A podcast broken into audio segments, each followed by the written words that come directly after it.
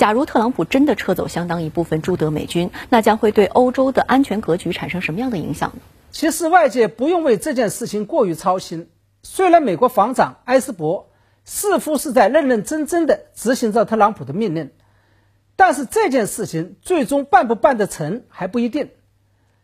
这一方面是因为特朗普的第一个任期只剩下了半年不到的时间，按照当前美国国内的选情。下一任总统是不是特朗普，还真的很难说。另外一个方面，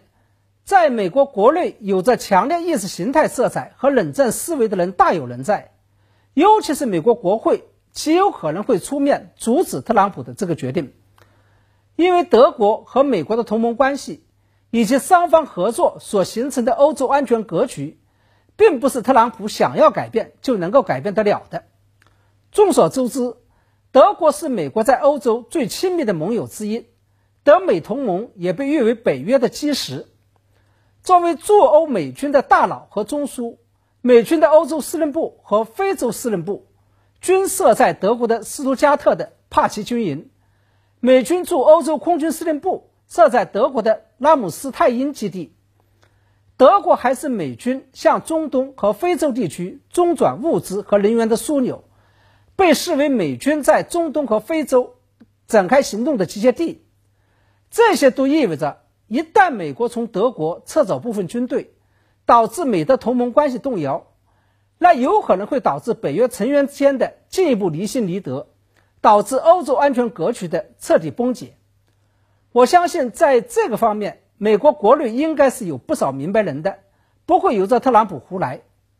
当然了，话又得说回来。假如特朗普的这个举动仅仅意味着美军部分撤出德国，而不是撤出整个欧洲，也就是从德国撤出来的那些军队仍然会部署在美国的欧洲其他盟国当中，甚至是进一步东进，部署到更为靠近俄罗斯的波兰，那就意味着美军的这个行动仅仅是在欧洲内部做出的结构性调整，并不会对现有的欧洲安全格局产生太大的影响。特朗普的这个举动，